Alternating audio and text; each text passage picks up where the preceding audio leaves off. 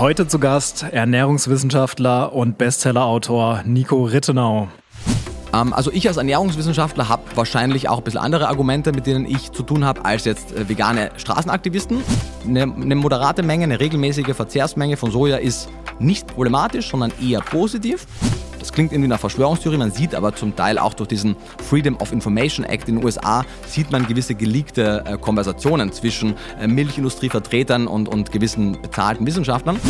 Und wenn man wenig Ahnung von Biochemie hat, dann klingt das auch ein bisschen plausibel, was die sagen. Wenn man es aber versteht, dann nicht. Und hier muss man auch leider sagen, eben, dass auf der anderen Seite die Wissenschaftskommunikation offensichtlich fehlgeschlagen hat. Aber die Lösung, wenn man zwei Minuten drüber nachdenkt, liegt eigentlich auf der Hand, denn die wenigsten haben aufgehört, Fleisch zu essen, weil sie den Geschmack nicht mochten. Ich auf jeden Fall nicht.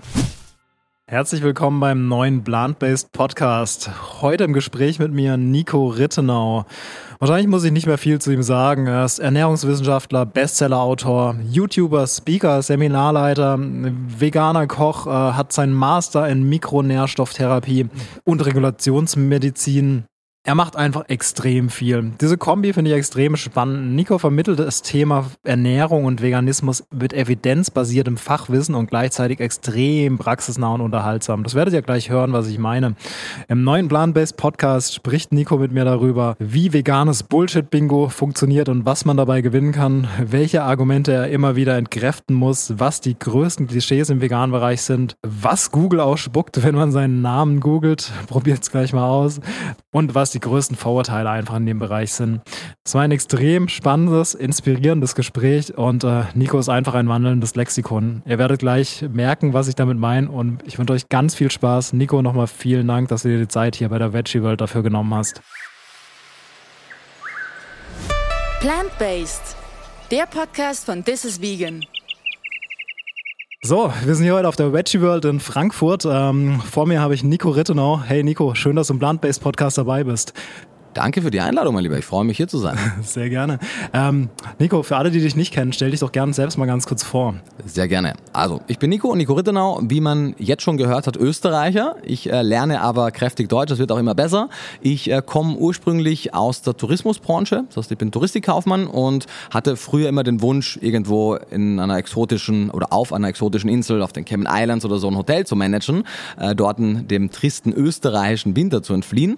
Ähm, bin aber dann dann im, nach meiner Ausbildung im Rahmen meines weiterführenden Studiums der Unternehmensführung mit dem Thema Veganismus im weitesten Sinne in Kontakt gekommen, mit allem, was da dran hängt und fand dann relativ schnell mein damaliges Lebenskonzept oder mein damaliges Lebensziel ziemlich sinnentleert, als ich mit all diesen großen Problemen, Herausforderungen unserer Zeit in Kontakt kam und habe im Zuge dessen dann ja einen, einen starken Perspektivenwechsel auch durchlebt mit allen Höhen und Tiefen, Vor- und Nachteilen und bin dann über eine Verkettung von Zufällen für ein Praktikum in Berlin gelandet beim damaligen Vegetarier Bund, kennt man heute als ProVeg, und habe dort zum ersten Mal dann eine, eine ganz neue berufliche Orientierung oder Aussicht auch gewonnen.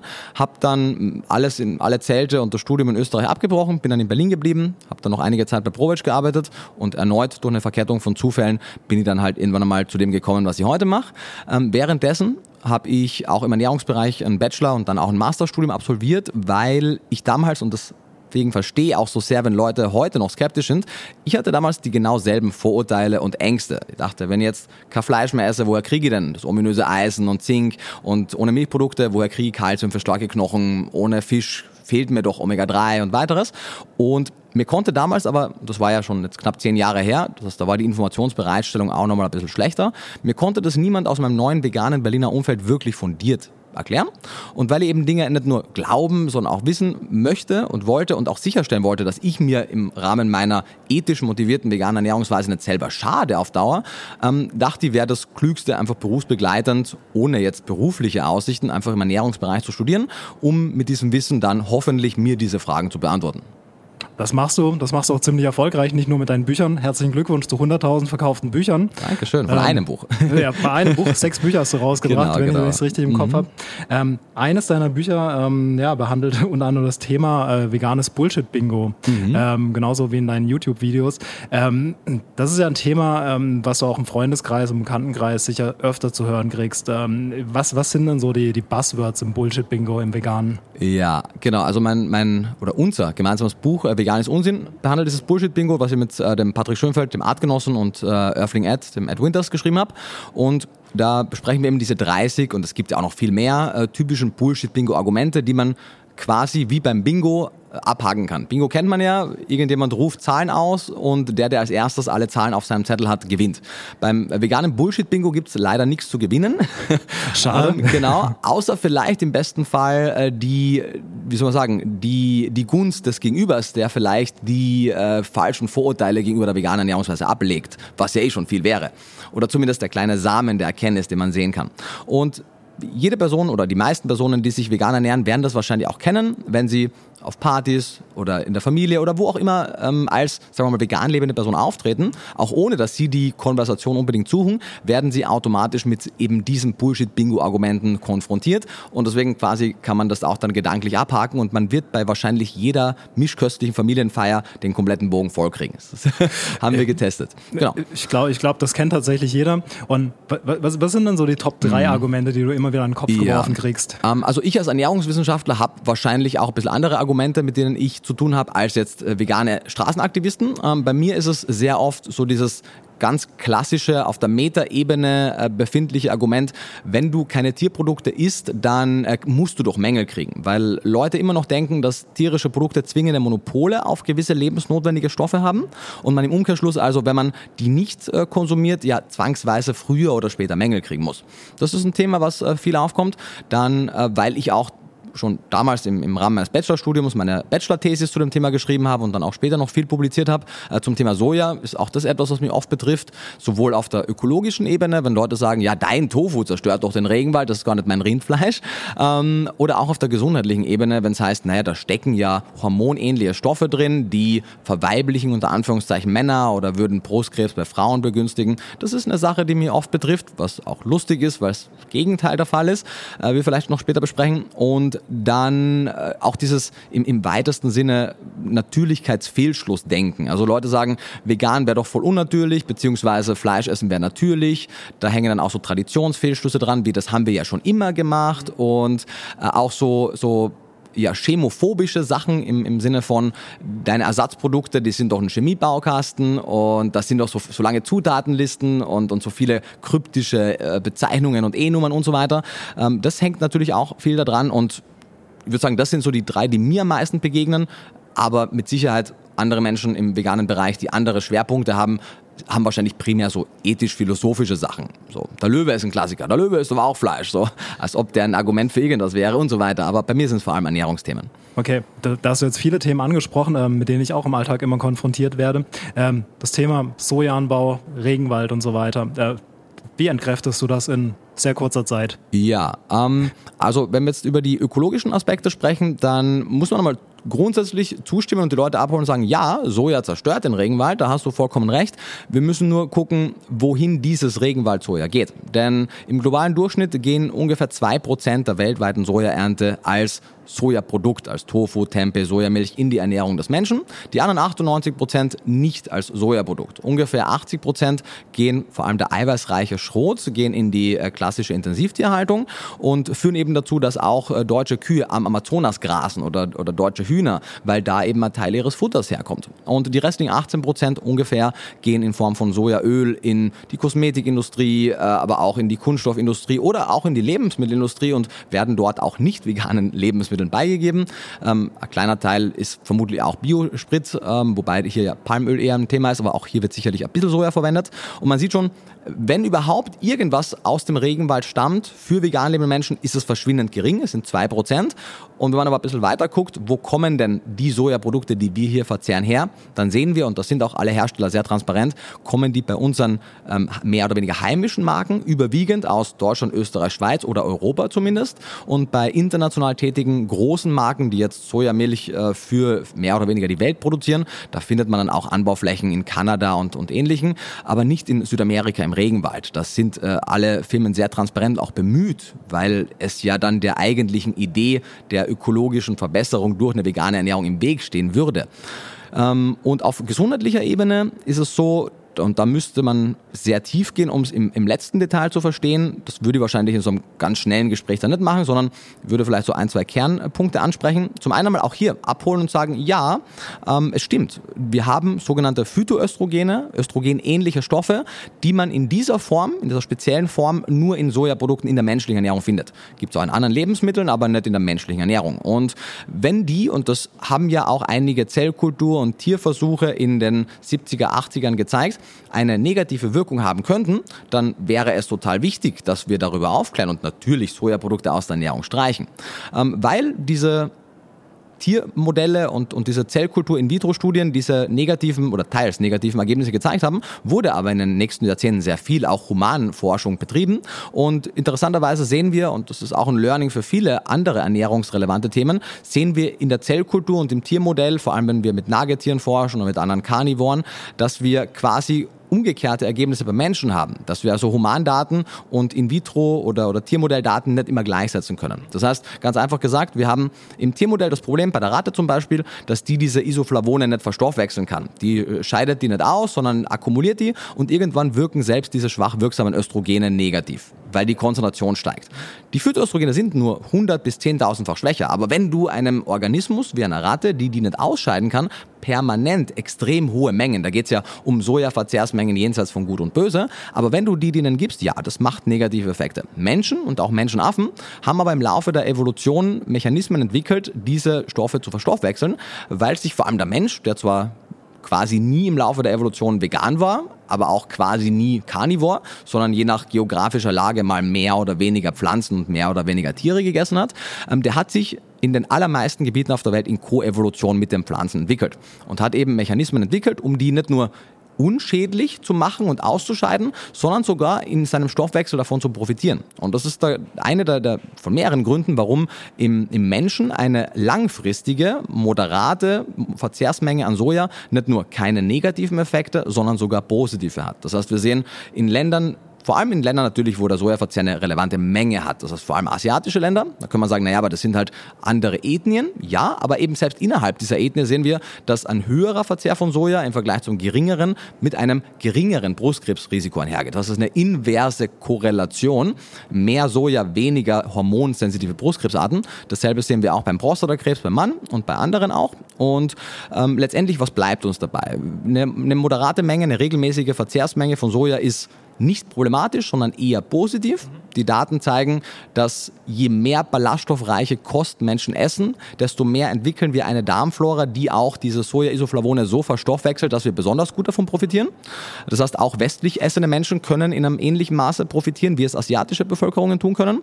Ähm, wir sehen, dass die gängigen Klischees, das würde der Schilddrüse schaden, nicht stimmen, solange die Jodversorgung gut ist, dass es den Testosteronspiegel nicht mindert in den gängigen Dosierungen, dass es das Brustkrebsrisiko, wie gesagt, nicht erhöht, sondern vermindert, dass es äh, die Geschlechtsreife von Kindern nicht negativ beeinflusst. Auch da haben wir äh, von der American Pediatric Society mittlerweile schon seit Jahren äh, Positionen, die anhand der Datenlage zeigen, Entwarnung, gar kein Problem.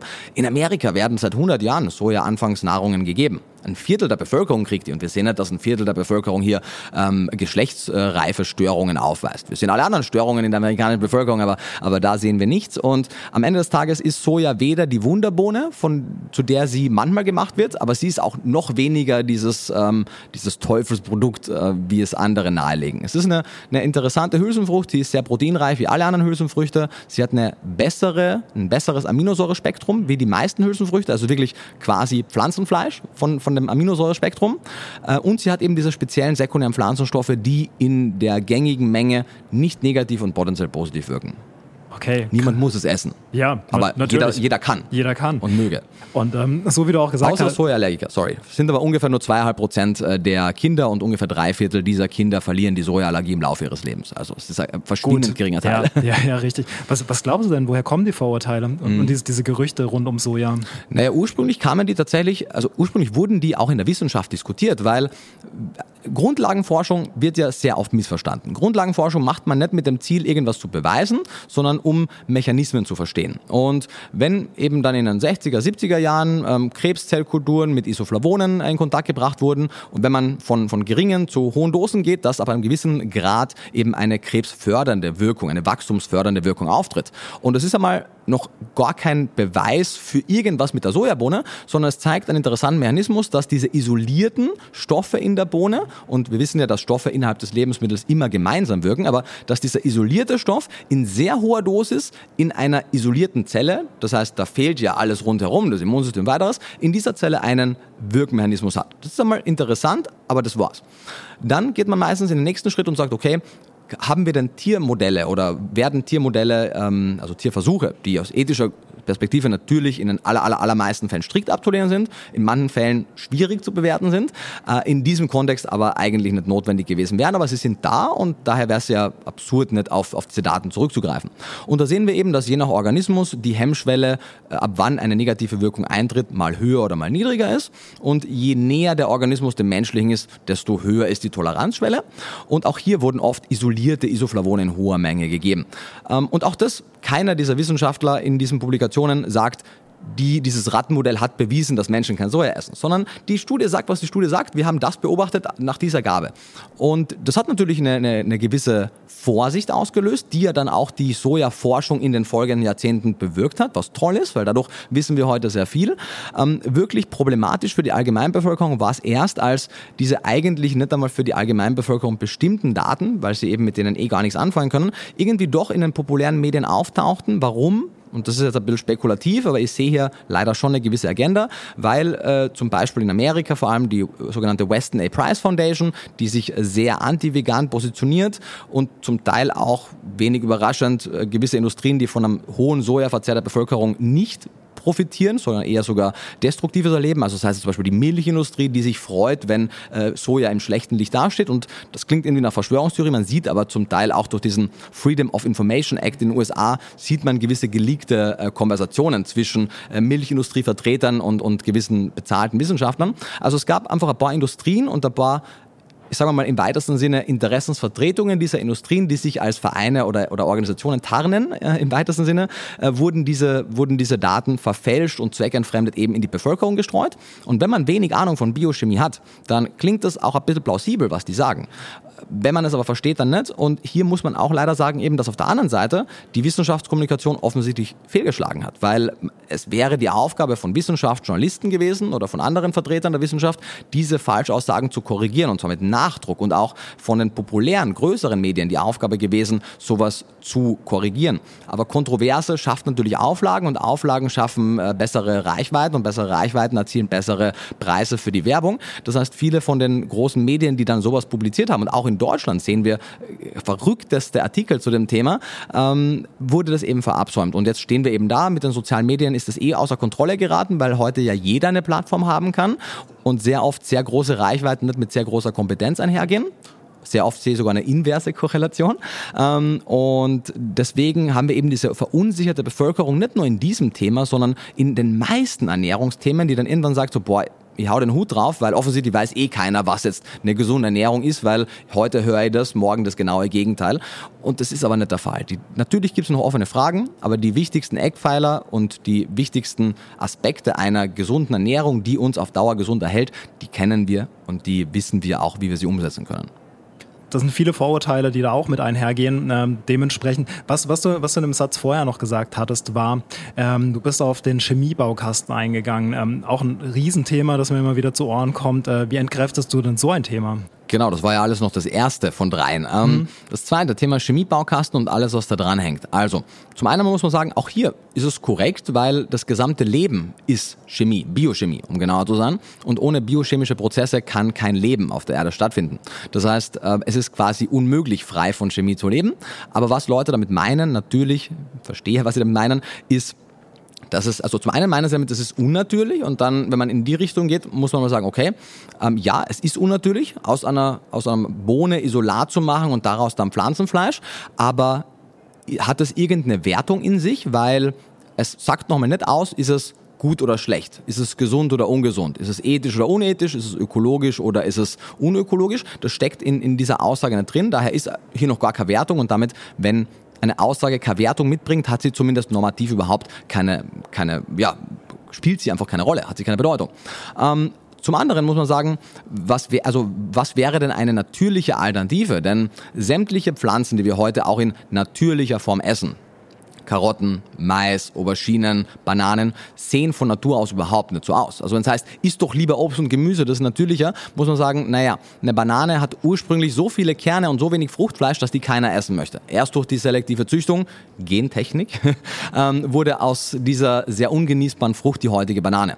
Eine, eine Karotte ist eine dünne, eklige Wurzel gewesen, die nicht so lecker süß ist, wie wir sie heute kennen. Auberginen waren klein, grün, äh, bitter und mitunter giftig und ähm, äh, was hat man noch? Mais waren äh, weit entfernt von diesen dicken Maiskolben mit viel Stärke. Das heißt, ähm, sämtliche Pflanzen, die wir heute finden, so natürlich sie auch anmuten mögen, sind nicht natürlich. Und dann sagt man, ja eben, wäre also ein Argument, Carnivore zu essen. Nee, denn äh, zum einen sämtliche sogenannte Nutztiere, die wir heute konsumieren, sind so gezüchtet, dass sie meilenweit entfernt von natürlichen Wildvögeln oder Wildschweinen sind. Ich meine, eine, eine Kuh gibt heute 8000 Liter Milch und mehr pro Jahr. Das ist ein Vielfaches von dem. Man sieht das ja auch an ihren absurd großen Eutern mit allen möglichen gesundheitlichen äh, negativen Effekten, die damit einhergehen.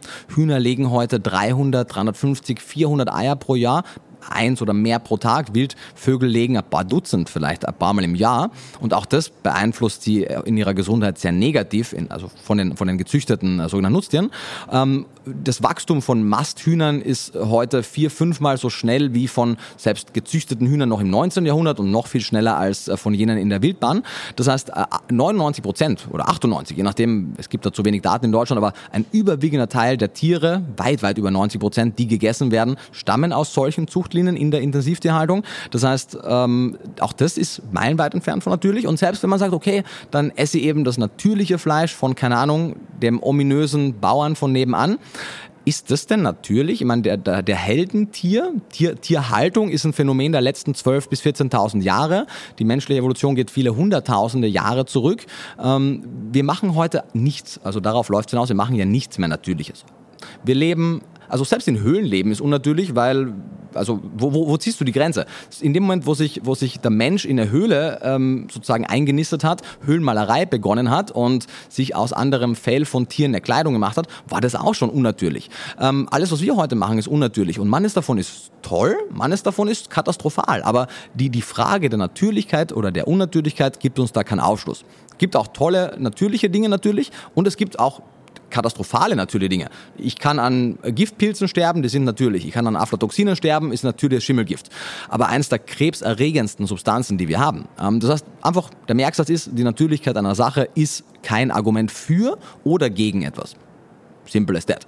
Und auf der anderen Seite, wenn man eben sozusagen nicht die Natürlichkeitsroute entlang geht, sondern eben sagt so, weil was eigentlich mit, mit Chemiebaukasten gemeint ist, ist eben, da, da stecken super viele Zusätze drin, die müssen doch irgendwie ähm, ja, weil sie eben auch unnatürlich sind, irgendwie giftig vielleicht nicht, aber zumindest ungesund sein. Und warum baut man denn überhaupt irgendwas nach, was wie Fleisch aussieht, wenn du doch kein Fleisch isst? Und auch hier muss man tatsächlich auch wieder mal noch zwei Routen weitergehen, denn ja, es scheint auf den ersten Blick vielleicht kontraintuitiv, dass Menschen sagen, sie essen kein Fleisch und essen dann pflanzliches Fleisch mit dem Ziel, dass es möglichst nahe dem Original ist. Aber die Lösung, wenn man zwei Minuten drüber nachdenkt, liegt eigentlich auf der Hand, denn die wenigsten haben aufgehört, Fleisch zu essen, weil sie den Geschmack nicht mochten. Ich auf jeden Fall nicht. Fleisch fand ich schon sehr lecker, Käse fand ich unfassbar lecker, aber die Produktionsmethoden, die eben zu diesen Produkten führen, lehnen vegan lebende Menschen ab. Und wenn es eine Möglichkeit gäbe, die gleichen oder vielleicht sogar sehr ähnliche oder noch bessere kulinarische Erlebnisse zu erzielen, bei gleichzeitig gleichem oder optimalerweise besserem oder, wo wir sehr bald sein, viel besserem ökologischen Fußabdruck, weil schon jetzt sind die deutlich ökologischer und sie werden noch besser und zusätzlich natürlich diesen Rucksack an ethischen Problemen nicht mitbringen, dann würde ich eigentlich sagen, wäre es absurd, darauf zu bestehen, das, sagen wir mal, natürliche Tierfleisch zu essen, weil es gibt kein rationales Argument dafür. Wenn der Nährwert passt, also optimalerweise natürlich solltest du in den Fleischersatzprodukten alle Stoffe haben aus dem Tierprodukt, die du möchtest vielleicht sogar noch mehr. Und du möchtest die Stoffe, die im Tierprodukt nicht gewünscht sind, in großer Menge nicht haben. Davon sind wir jetzt noch ein Stück weit entfernt. Von daher ist die Kritik in diesem Aspekt ein bisschen berechtigt, wenn man eben zu Recht darauf hinweist, sagt so, hey, wenn du das Sojamilch nennen möchtest oder eben ähm, Erbsenfleisch, dann sollte es auch die gleichen Nährwerte haben. Da kommen wir aber hin zumindest alle Produzenten von diesen Ersatzprodukten, mit denen ich äh, lose im Kontakt stehe oder auch enger im Kontakt stehe, haben das auf der Agenda. Manche davon ähm, befolgen das oder, oder zielen auch schon hier große Fortschritte. Das heißt, ähm, auch hier eben, wenn man darüber nachdenkt, wäre es wie gesagt wirklich unplausibel, darauf zu bestehen. Das ist ein bisschen so, wie wenn ich sage, hey, wir haben heute Autos, vielleicht optimal Elektroautos, ähm, die jetzt keine fossilen Brennstoffe brauchen, aber ich bestehe darauf, dass ich auf dem Rücken von einem Pferd reite. Oder so, wir haben E-Mails, aber ich bestehe darauf, dass ich eine Brieftaube verwende. Oder wir haben elektrisches Licht, aber ich möchte einen Wal töten und den Tran nehmen für meine Öllampe. So, das wäre total rückschrittlich und niemand würde das akzeptieren. Aber weil wir eben gerade in dieser Periode, dieser Transformation stecken, wo wir eben schon noch sehr altsteinzeitlich Fleisch essen, erscheint uns das irgendwie noch die bessere Variante. Aber in 10, 20 Jahren, vor allem jene Generationen, die jetzt heranwachsen, die akzeptieren das weniger und weniger und, und sehen das auch als überhaupt nicht erstrebenswert, dass wir ein Tier töten müssen, sondern aktuell akzeptieren es halt noch viele Menschen, weil es halt ein notwendiges Übel für ein so leckeres Produkt ist. Aber in dem Moment, wo Preis, Geschmack und gesundheitlicher Wert adäquat sind, wird es da kein Problem geben. Du, du sagst es. Du, du bist auch gerade schon ein bisschen drauf eingegangen, ähm, was deine ethische In äh, Inspiration praktisch war, ähm, vegan zu leben. Aber oder erzähl uns gern mal, ähm, was sind denn die Gründe dafür, dass du vegan lebst? Ja, also das waren äh, weder ökologische noch gesundheitliche, sondern rein ethische Gründe. Wenn man also ich verstehe und befürworte natürlich jede Motivation, die Personen dazu bringt, vegan zu werden, weil du kannst ja das Richtige vielleicht auch aus falschen Gründen machen. Ähm, und es gibt falsche Gründe, die man unbedingt korrigieren muss, weil sie vielleicht auch schädlich wären auf Dauer. Und es gibt falsche Gründe, die nur dann falsch sind, wenn man wirklich sehr kleinlich ist. Und das ökologische Argument ist so eins. Im Grunde genommen sind pflanzliche Ernährungsweisen immer ökologischer als sehr tierbetonte. Wenn man jetzt sehr kleinlich ist und ihr neigt dazu, kleinlich zu sein, dann kann man natürlich aufzeigen, dass du theoretisch auch vielleicht 10, 20 Prozent deiner Kalorien aus Tierausbeutung gewinnen könntest auf sehr ökologische Varianten. Also du kannst dir ein Hausschwein halten und alle Reste dem Schwein füttern und dann das Schwein schlachten. Das ist super, das ist viel nachhaltiger als irgendwas neu zu produzieren. Du kannst, wenn du eine, eine, eine sehr steile Wiese hast, einen sehr steilen Hang, wo du vielleicht wenig anbauen kannst, dann eine Kuh draufstellen und die macht dir Gras zu Milch. Im sehr kleinen Maße auch ziemlich nachhaltig. Aber darum geht's ja nicht. Also Leute wollen sieben Tage die Woche dreimal täglich Tierprodukte essen und mal 80 Millionen Deutsche beziehungsweise 8 Milliarden Menschen, bei Jahrzehnten vielleicht auch 10, äh, können wir das nicht so produzieren. Das heißt, ähm, die Kritik ist, hat irgendwo eine Berechtigung und sie soll halt vor allem auch darauf verweisen, dass der Veganismus in sich eine tierethische Bewegung ist und sie vielleicht dazu neigt zu verwässern, wenn wir plötzlich alle anderen Gründe dafür auf, ähm, sozusagen, ja, aufführen, weil es auch so ein bisschen die Opfer vernachlässigt oder vielleicht auch die, die, die Ausbeutung marginalisiert. Das ist ein bisschen so wie gibt es äh, da zwei Beispiele. Ich weiß selber noch nicht, was ich davon halte, aber ich zitiere sie, weil sie zumindest den Sachverhalt erklären. Hilal Seskin hat einmal gesagt, auf die ökologischen Aspekte hinzuweisen äh, im Kontext des Veganismus ist so, als würden wir äh, Menschen erhängen und dann ein Schild vor ihm aufstellen und sagen, für, für den Mast sozusagen, wo er dranhängt, wurde ein Baum gefällt. Ähm, das würde im menschlichen Kontext zu Recht auch niemand akzeptieren. Und im gesundheitlichen Kontext, weil wir halt auch sehen, im Schnitt kann eine gut geplante Ernährung auch besser abschneiden wie eine Mischkost. Das muss sie aber auch nicht und man kann auch sehr gesund mischköstlich essen. Aber eben dieser sehr, vor allem medial, sehr starke Fokus auf gesundliche Aspekte ist ein bisschen so, und ich glaube, Tierethik und Veganismus hat das zum ersten Mal gesagt, oder ich habe es da zum ersten Mal gehört, ist so wie zu sagen, eine Person wurde vergewaltigt und man argumentiert gegen Vergewaltigungen mit dem erhöhten Risiko für die, für die Verbreitung von Geschlechtskrankheiten durch Vergewaltigungen. Nee, sondern das Hauptproblem ist die, die unethische Vergewaltigung die, und all die, die Folgen dessen und, und nicht die Tatsache, dass man, was ich nicht, dann safer Sex beim Vergewaltigen praktizieren soll. Nee, das würde das marginalisieren. Und bei all diesen Beispielen natürlich blinken bei einigen Leuten Alarmglocken und sagen, ah, dann setzt man jetzt Menschen und Tiere gleich, das kann man gar nicht vergleichen. Man, man vergleicht hier nur Sachverhalte und setzt nicht irgendwen hier gleich. Also eine, eine, Frau ist kein Kuh und, und der, der hängte Mensch ist kein getötetes Schwein, aber es sind auf der Metaebene dieselben Mechanismen, die bei solchen absurden Argumenten greifen. Und deswegen befürworte ich es natürlich, wenn, wenn Leute sagen, es ist ökologischer, wenn sie auch verstehen, dass wenn sie es gut machen, es auch gesundheitsförderlich sein kann. Aber Veganismus als die gesündeste Ernährungsweise oder sogar die einzig gesunde zu, ähm, zu propagieren, muss man leider sagen, ist auf Dauer keine gute Idee, weil es kommt irgendwann zurück. Leute informieren sich mehr, deswegen würde ich davon wirklich Abstand halten.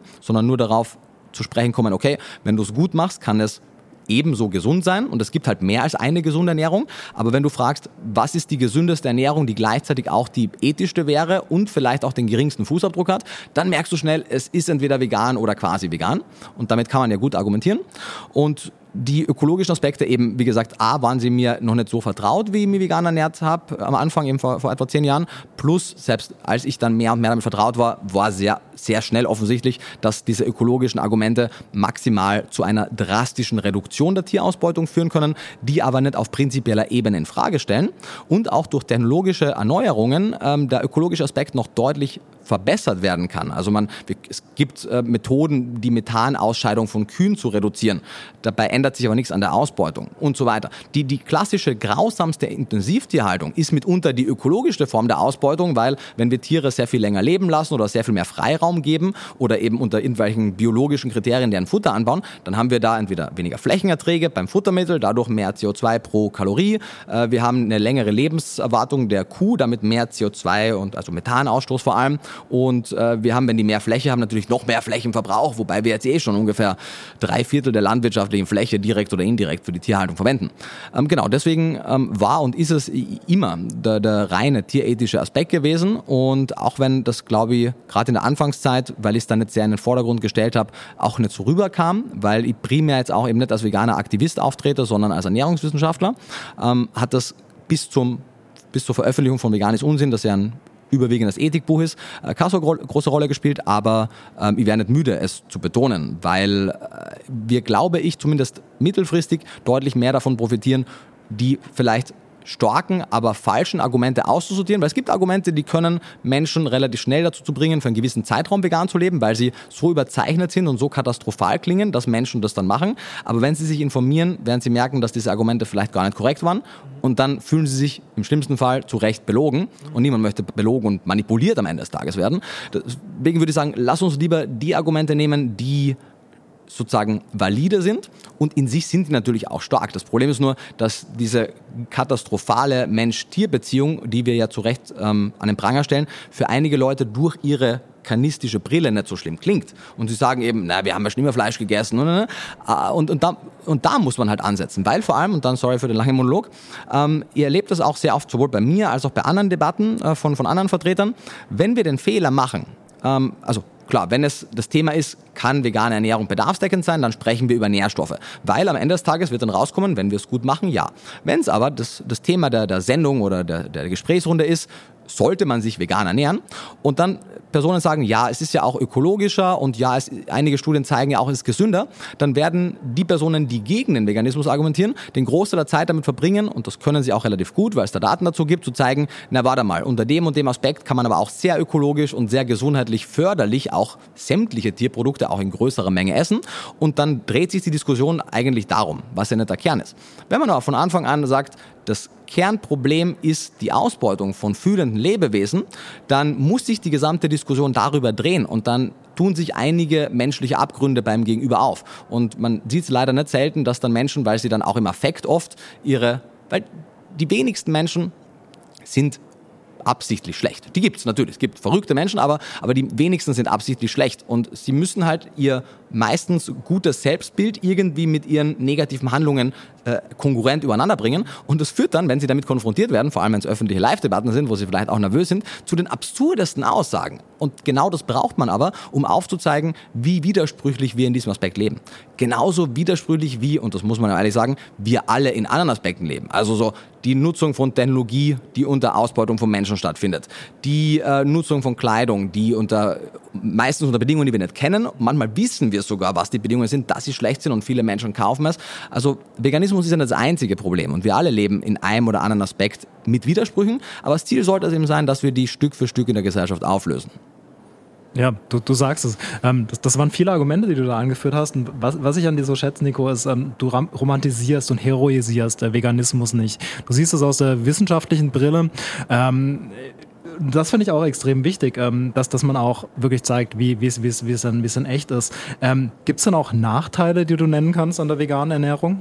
Ja, voll viele, klar. Mhm. Ähm, also, wenn das ethische Thema nicht wäre, dann würde ich mich keinen Moment vegan ernähren, weil natürlich jede Art der Ernährung, die vom Mainstream abweicht, hat einmal ganz viele negative Auswirkungen auf das Individuum. Deswegen ist ja noch mehr schätze, wenn Menschen in einer unveganen Welt mit all den Hindernissen trotzdem vegan leben. Das äh, zeigt sehr viel entweder Charakterstärke oder was auch immer.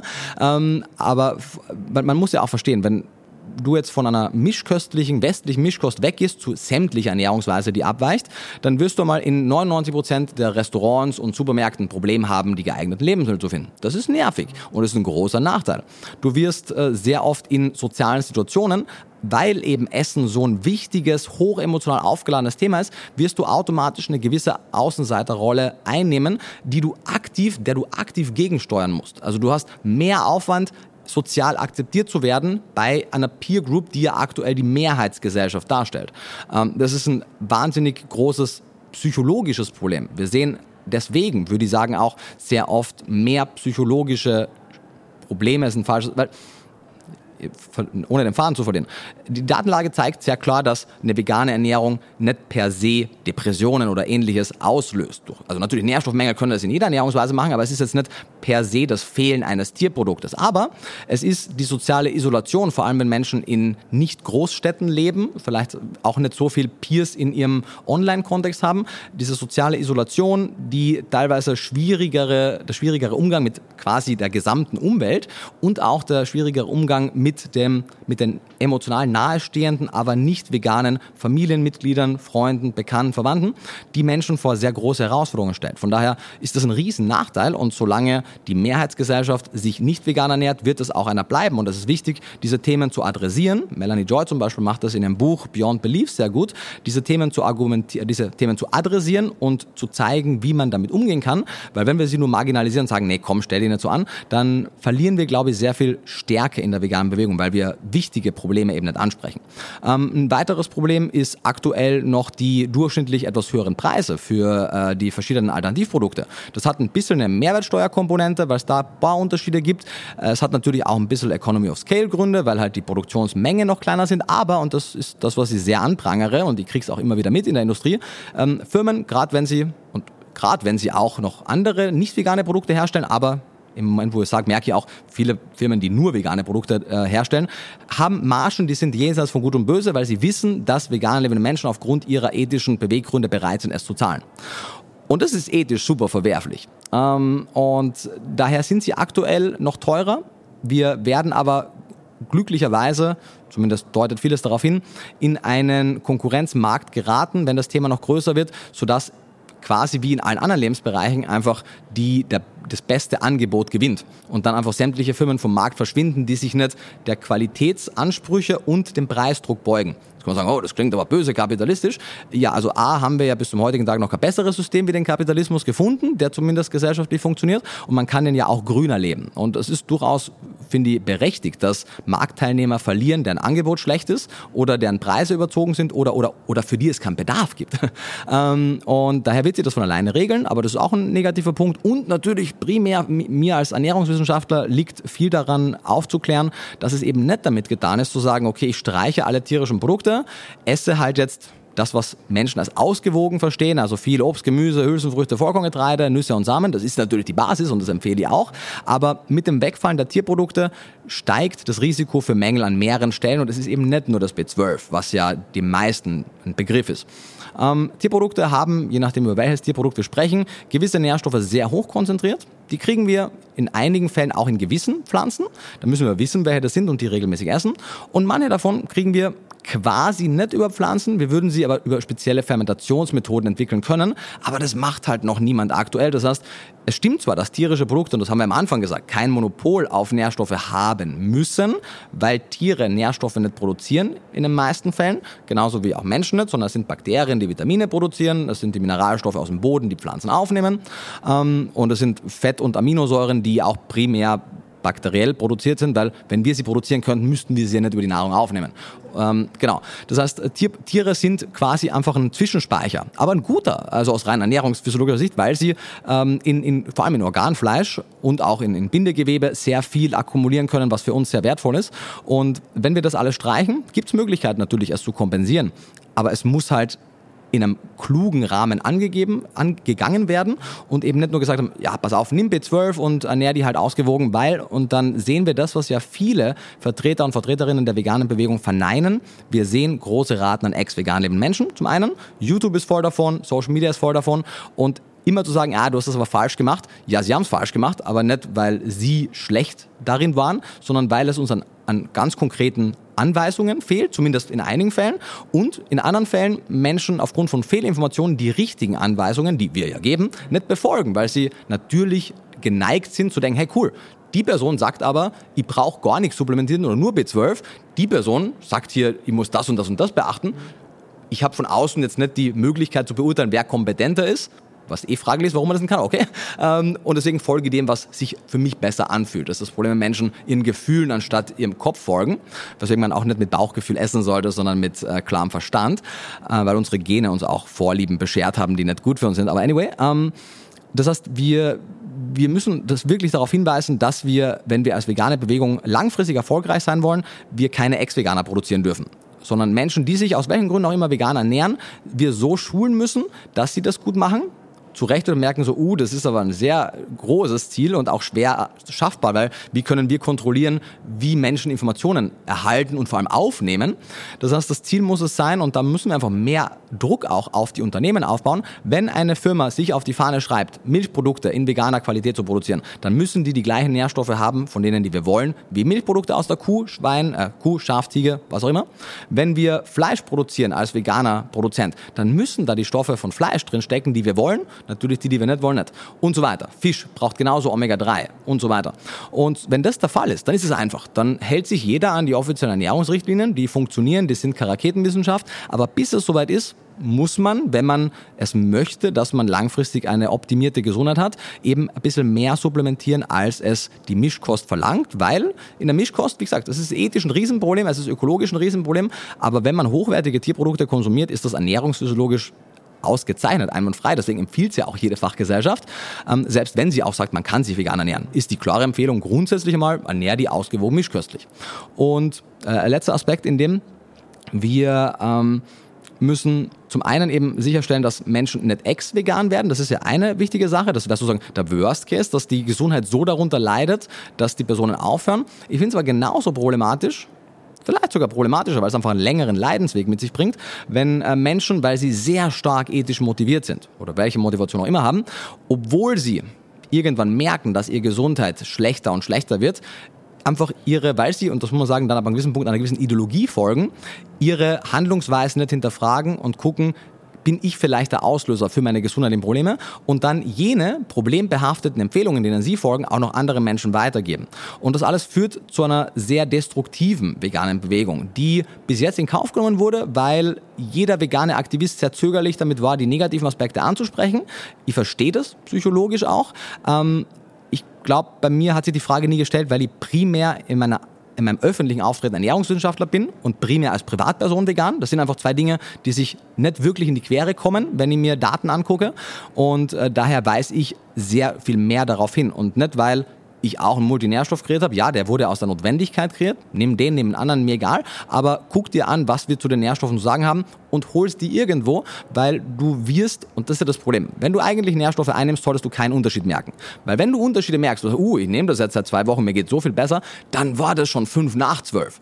Weil dann waren deine Nährstoffspeicher schon so am Rande oder so an der Grenze und waren so viele Stoffwechselprozesse schon so eingeschränkt, dass du diese Müdigkeit, Abgeschlagenheit, kognitive Einschränkungen, Haarverlust, Hautprobleme, äh, you name it, all diese Dinge hattest, die absolut nicht normal sind. Aber sehr viele vegan lebende Menschen, wenn man dann ehrlich mit ihnen spricht, unter vier Augen, selbst einige große Vertreter der Veganbewegung sagen so, ja natürlich bin ich saumüde und kann mir nichts mehr merken, aber das bin halt auch schon jetzt über 30, ja. Das ist aber nicht das Problem deines über 30 Alters, sondern das Problem deiner Fehlernährung. Und das heißt nicht, dass du wieder Tierprodukte essen musst, und das ist der wichtige Punkt, sondern das heißt bis, und wir sprechen hier vielleicht von optimistisch drei, realistisch fünf bis sieben, pessimistisch zehn Jahren, in denen sozusagen jetzt erst die Lebensindustrie das aufholen muss, was sie verabsäumt hat.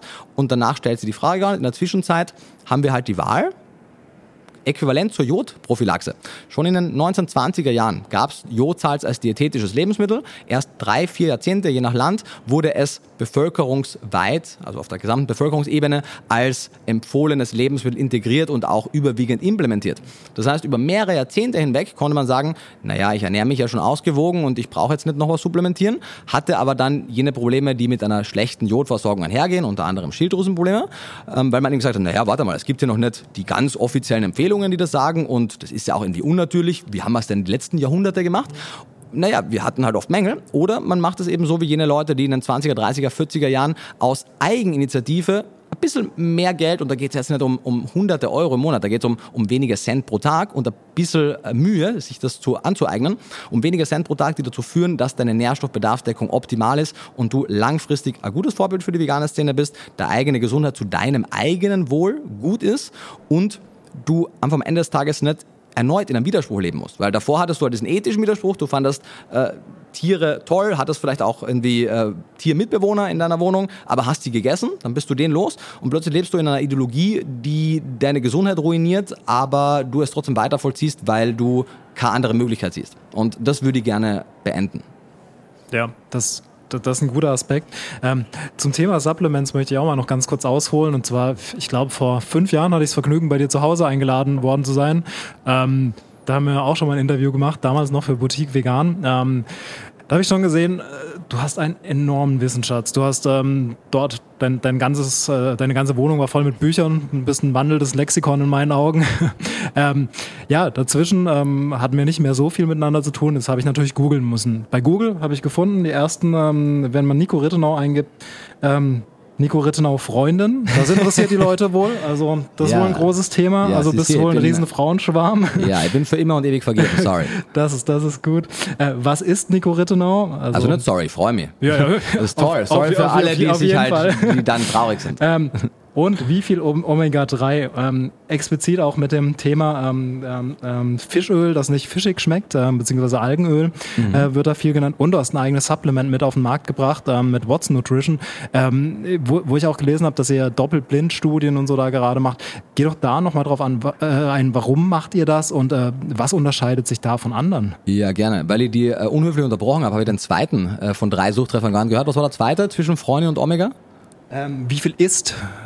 Ah, oder, nee. oder nee, wie ist? Wie, wie ist? ist genau, ja. lustig. Ja, What I Eat in a Day ist auf jeden Fall oft angefragt, kommt mhm. auch früher oder später. Mhm. Aber immer mit dem Zusatz, dass es ja eigentlich egal ist, was ich mache. Weißt du, weil ähm, Menschen sind vorzüglich darin, zu wissen, was das Richtige wäre und das Falsche zu tun.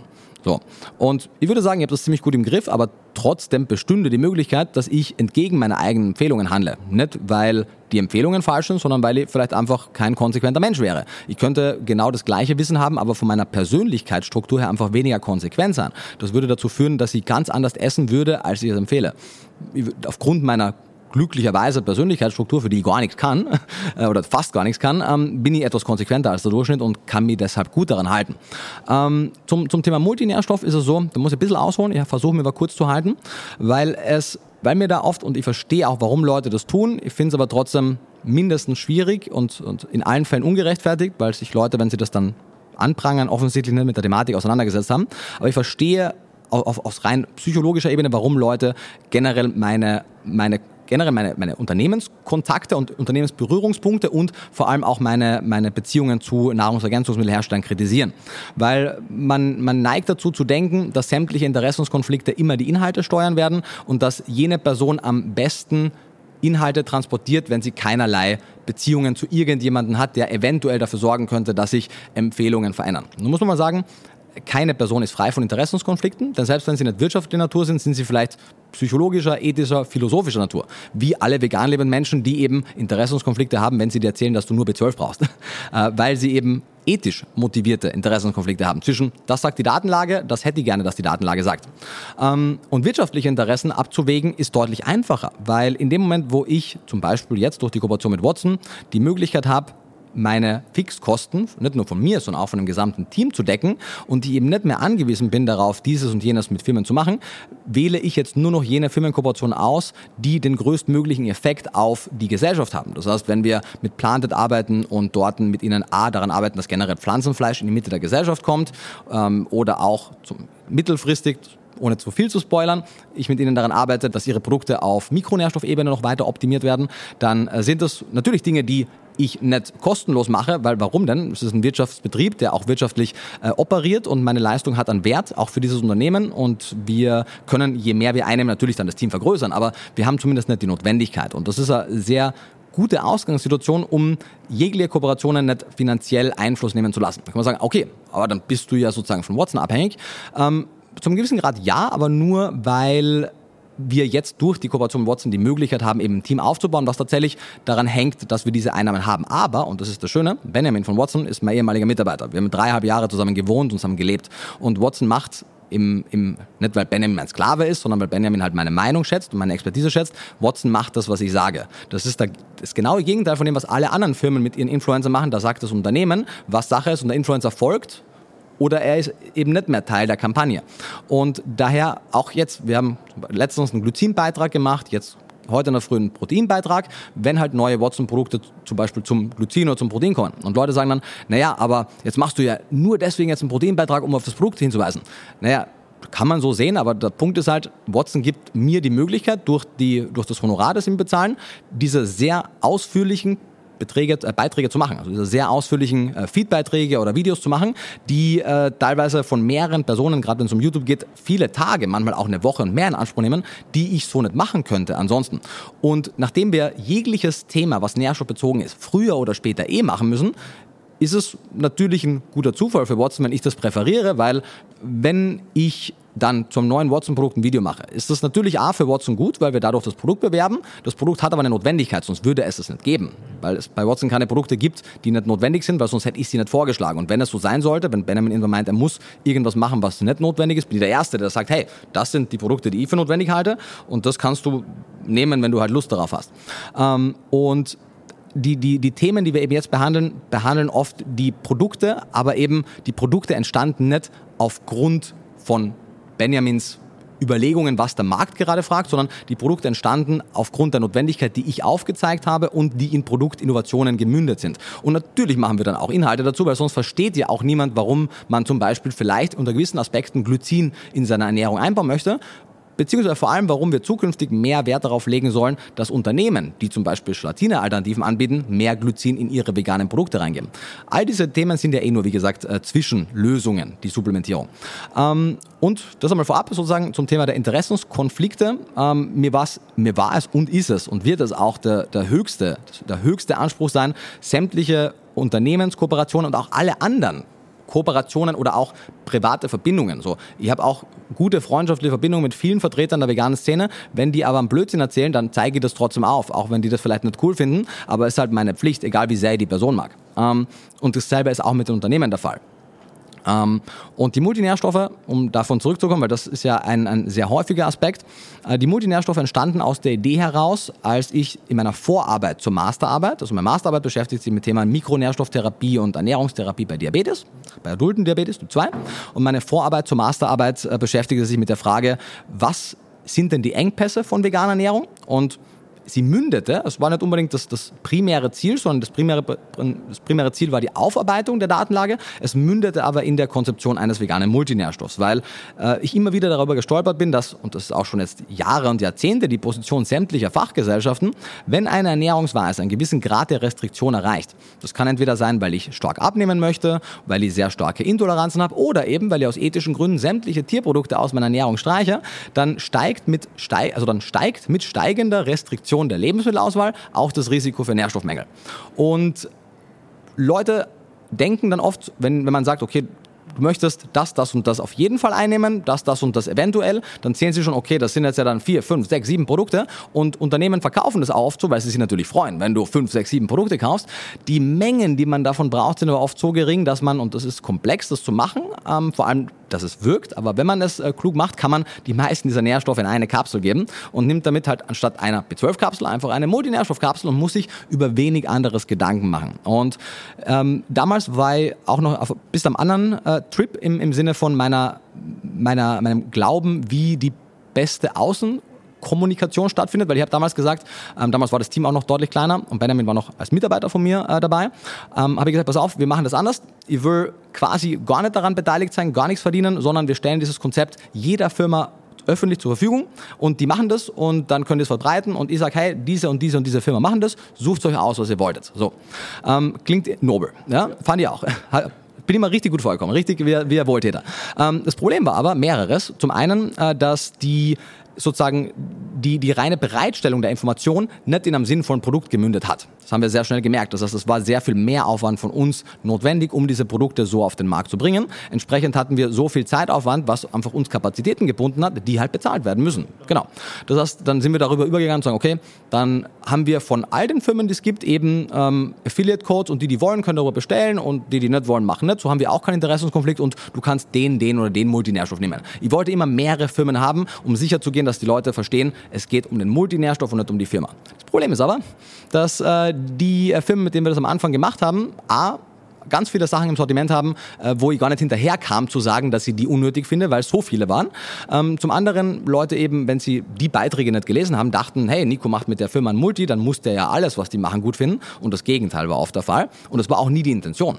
Ähm, und das äh, Dritte, und das war der, sozusagen der, der Nagel im, im Sarg, als wir ähm, dann genauer nachgefragt haben, als die Produkte kamen.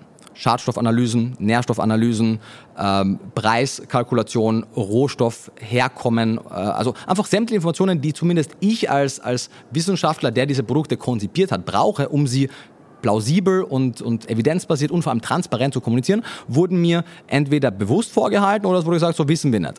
Ähm, und als ich dann gesagt habe, naja, wissen wir nicht, ist keine Option, weil Leute bauen darauf, weißt du?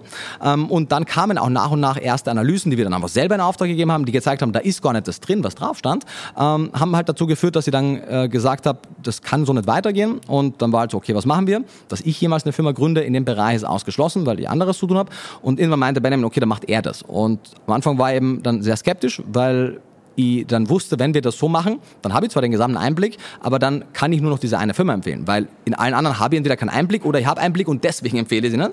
Ähm, und das ist aber halt ein Ding, mit dem muss sie dann halt leben und versuche deswegen eben explizit immer darauf hinzuweisen und auch transparent aufzuzeigen, hey, das sagen die Daten. Das habe jetzt nicht ich erfunden, damit du das, sondern das sind die Daten, du kannst dir die angucken, du kannst schauen, ob ich irgendwas vielleicht weggelassen habe, um dich zu manipulieren. Du wirst merken, nee, äh, im Gegenteil, ich bin sogar extra vorsichtig mit allem und dann äh, ja, mündet das in der Empfehlung aktuell, wenn man gewisse Supplemente einnimmt, sehr wenige davon halte ich aktuell für Pflicht. Die meisten anderen sind nur in gewissen Lebensphasen, in gewissen Sportdisziplinen oder bei gewissen genetischen Prädispositionen oder in gewissen Krankheitsfällen relevant. Das heißt, ähm, Watson hat zwar mittlerweile auch ein Sortiment von Dutzend Produkte oder so, aber das heißt nicht, dass jede vegan lebende Person die alle braucht haben wir auch nie so kommuniziert. Und ja, lange Rede, kurzer Sinn, auf Basis dieser Masterarbeit entstanden die Multinährstoffe, es gab sie temporär und es gibt sie auch immer noch bei all diesen Firmen. Äh, mittlerweile eben nicht mehr mit dem Beisatz, dass äh, ich dafür einstehe. Ähm, und ich bin immer noch, also ich habe einen Beitrag dazu gemacht, ich bin aber immer noch das sehr lange Erklärungsvideo schuldig, weil wir jetzt mit dem Buchen, mit den Buchprojekten einfach keine Zeit hatten. Da gibt's aber auch noch was und ja, der Grund, warum eben jetzt ausschließlich WhatsApp-Fehler hat nichts damit zu tun, dass sie nur damit was verdienen, mit dem anderen nicht, sondern wir haben explizit alle anderen Beteiligungen und sämtliche Kontakte zu diesen Firmen unterbunden, weil das, also ich würde jetzt auch nicht zu viel schlechte Nachrede verbreiten, mhm. weil ähm, es einfach unsympathisch wirkt, aber es ist halt ehrlich. ja. Ja, zum Thema What's Nutrition. Ähm, gut, dass du da so transparent äh, dran gehst und dass du, dass du das auch ähm, so sagst, äh, wie, wie, wie das alles gelaufen ist. Ähm, auch von mir ähm, eine ganz transparente und ehrliche ähm, Empfehlung, wirklich ähm, direkt äh, aus dem Herzen. Ähm, ich habe vor zwei oder drei Wochen habe ich mir What's Nutrition gekauft, ähm, der das, äh, das Multinährstoffpräparat und das Kreatin äh, für den Sport. Ähm, soweit ich es beurteilen kann, nach zwei bis drei Wochen äh, bin ich sehr zufrieden und vor allem, so wie du vorhin gesagt hast, ich muss mir nicht 10.000 Supplements gleichzeitig kaufen, sondern ich habe wirklich eins. Das ist keine Werbung hier, das ist eine mhm. wirkliche, ehrliche Empfehlung, muss ich, muss ich ganz klar sagen. Dankeschön. Ähm, ja, gerne. Ähm, Nico, du musst gleich zu deinem Auftritt. Ähm, oh yes. Erzähl mir doch zum Ende noch ganz kurz, was können wir in Zukunft von dir, von euch erwarten? Ähm, was, was, was passiert ähm, und was möchtest du den Leuten noch mit auf den Weg geben zum Schluss? Ja, sehr, sehr gerne. Zuerst mal danke für deine Zeit. Hat mir wie immer sehr viel Freude gemacht, mitzusprechen. Ich äh, habe mehrere oder wir haben mehrere Projekte in Planung. Ein paar davon wurden schon kommuniziert. Das kommen jetzt in den nächsten, je nachdem auch wann der Podcast erscheint. Ähm, entweder ist es dann schon raus oder kommt dann bald danach. Haben wir noch zwei letzte Buchprojekte. Einmal das äh, Vegan Kochen Ukraine Buch, was ein Spendenkochbuchprojekt ist mit einer ukrainischen Sous-Chefin und äh, ukrainischen Fotografinnen und einem äh, veganen, äh, einem nicht veganen, aber einem Haubenkoch, der die Hälfte seiner Menüs in Deutschland vegan kocht. Ähm, mit denen gemeinsam haben wir dieses Buch kreiert und die äh, Verlagsgewinne werden da zur Hälfte dann an ukrainische Hilfsprojekte gespendet und äh, netterweise auch von der Dr. Jacobs Foundation zumindest die ersten 10.000 Euro verdoppelt. Ähm, weil wir halt überlegt haben, oder ich vor allem überlegt habe, gibt es irgendwas, was ich tun kann, um zu helfen? Weil ich kann nicht in die Ukraine fahren, ich habe jetzt keinen Kanal, der wirklich per se inhaltlich was Sinnvolles zu der Debatte beisteuern kann, aber vielleicht kann ich zumindest Geld sammeln und das diesen Projekten, die halt dann wirklich vor Ort helfen, äh, geben. Genau, deswegen kommt das raus. Es kommt... Ähm, vermutlich, aktuell schaut es gut aus, Ende Oktober äh, das vegane Schwangerschafts- und Kinderernährungsbuch unter dem Titel Vegan von Anfang an, gemeinsam mit der Kinderärztin äh, Caroline Wiedmann und der Biologin Dr. Anastasia Pürnova.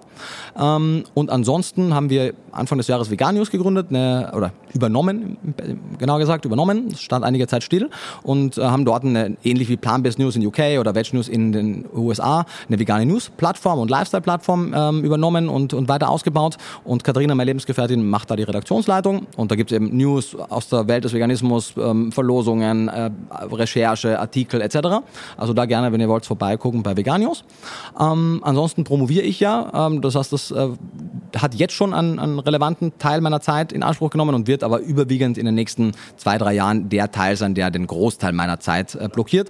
Weswegen wir jetzt auch eine Buchpause danach machen, äh, Social Media auch ein bisschen reduzieren, aber trotzdem weitermachen. Ansonsten haben wir nach 13 Jahren äh, das Koch ohne Knochen Magazin jetzt übernommen. Das wurde ja 13 Jahre lang von Uschi und Joachim äh, phänomenal geführt. Ähm, die hatten jetzt einfach auch nicht mehr die Kapazität, das weiterzuführen und deswegen machen wir das. Das wird ein bisschen umgestaltet, wird aber trotzdem den Kern und die Seele von Koch ohne Knochen nicht verlieren. Ähm, es wird aber ein kostenloses Online-Magazin, also das ist schon mal eine gute Nachricht ähm, und auch deutlich umfangreicher.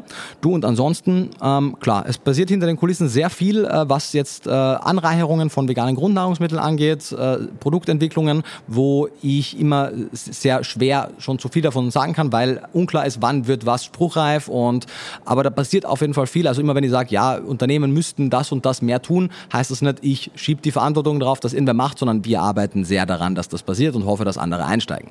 Genau. Und du abschließend, im Endeffekt ähm, glaube ich, dass wir egal ob man jetzt vegan ist und den Podcast hört, um sich vielleicht zu informieren, wie man noch besser vegan leben kann oder vielleicht vegan super nervig findet, aber aus irgendeinem Grund den Link bekommen hat und sich das netterweise anhört, weil man die Person, die einem das geschickt hat, halt mag. Ähm, Im Endeffekt würde ich es toll finden, wenn beide Seiten am Ende des Tages verstehen, dass wir jetzt einmal ganz akut für dieselbe Sache arbeiten, denn wir haben jetzt primär über ethische Dinge gesprochen. Das ist etwas sehr altruistisches und daher sehr nobel, wenn das jemand macht. Aber die aktuelle Art der westlichen Ernährung, auch abseits der reinen vegetarisch-veganen Mischköstlich-Frage, produziert viele Treibhausgase, ist katastrophal für unsere Umweltressourcen. Und wir haben mit dem Klimawandel, und das zeigt auch die WHO, die größte Bedrohung für die Menschheit in unserer eigenen Verantwortung. Nicht nur am Teller, ungefähr ein Viertel der Treibhausgase weltweit stammen aus der Ernährung, immerhin. Der Rest stammt aus anderen Sektoren. Aber wir wir sollten keine Grabenkämpfe austragen. Es gibt nicht, du bist vegan Teil der Lösung, du bist nicht vegan Teil des Problems. Es gibt sehr viele Probleme. Manche Menschen machen mehr dort, manche Menschen machen mehr da. Und wir sollten gemeinsam im Kollektiv versuchen, an einem Strang zu ziehen, weil dann können wir in der Zeit, die uns noch bleibt, möglichst viel zum Besseren wenden und damit auch für unsere Kinder und Kindeskinder eine lebenswertere Welt schaffen. Richtig. Das sind schöne Abschlussworte, Nico. Vielen Dank, dass du dir die Zeit genommen hast. Sehr ich gerne. hoffe, wir können da bald nochmal dran anschließen, weil ich glaube, du hast noch viel zu erzählen ähm, und das interessiert die Leute auch sicher. Jetzt viel Spaß auf der Veggie World und ich hoffe, wir sehen uns bald wieder. Sehr gerne. Danke für die Einladung und sehr gerne, unbedingt, jederzeit wieder. Danke Gut, dir. Dankeschön ein Riesenmonolog, aber völlig zu Recht. Äh, Nico ist einfach, wie schon am Anfang gesagt, ein wandelndes Lexikon. So viel Wissen, äh, das muss einfach raus. Also es hat mir echt Spaß gemacht und ich habe dieses Wissen äh, sehr, sehr gerne aufgesaugt. Bin auch großer Fan seiner Bücher. Falls ihr mehr zu ihm und was er macht und noch vorhat erfahren wollt, schaut gerne in den Show Notes vorbei. Da habe ich alles verlinkt von ihm, auch seine Bücher, auch das Ukraine-Hilfsprojekt natürlich. Ja, wirklich bewundernswert, was er für die vegane Szene und die Community tut gut. Ähm, schaut auch mal ähm, auf Vegan News vorbei. Schaut natürlich auch bei uns bei thisisvegan.com vorbei. Und ja, supportet euch alle gegenseitig. Be the change. Euer Yannick.